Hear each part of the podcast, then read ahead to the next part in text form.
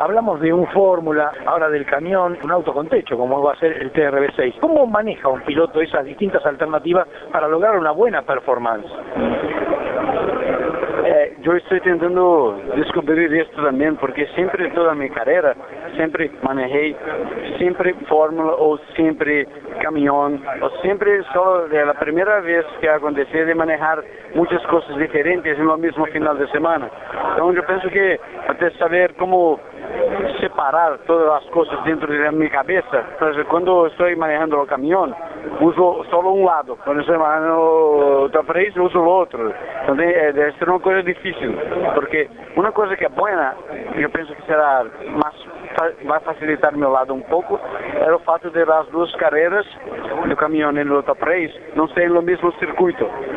Dois circuitos dentro dos, do circuito de Buenos Aires, pelos dois circuitos diferentes. Isso eu penso que será bom para mim, porque senão eu estou acostumado a frenar com o, o truck en este punto, en el top race, en el otro punto, eh, la misma cosa para, para entrar para a curva nesse ponto, sempre vai ser diferente.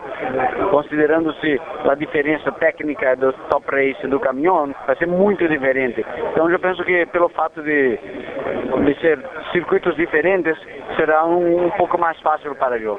Cristiano, a redondear un buen fin de semana, tanto en la track como también en el debut en la TRB6 y te lleves una buena referencia nuestra.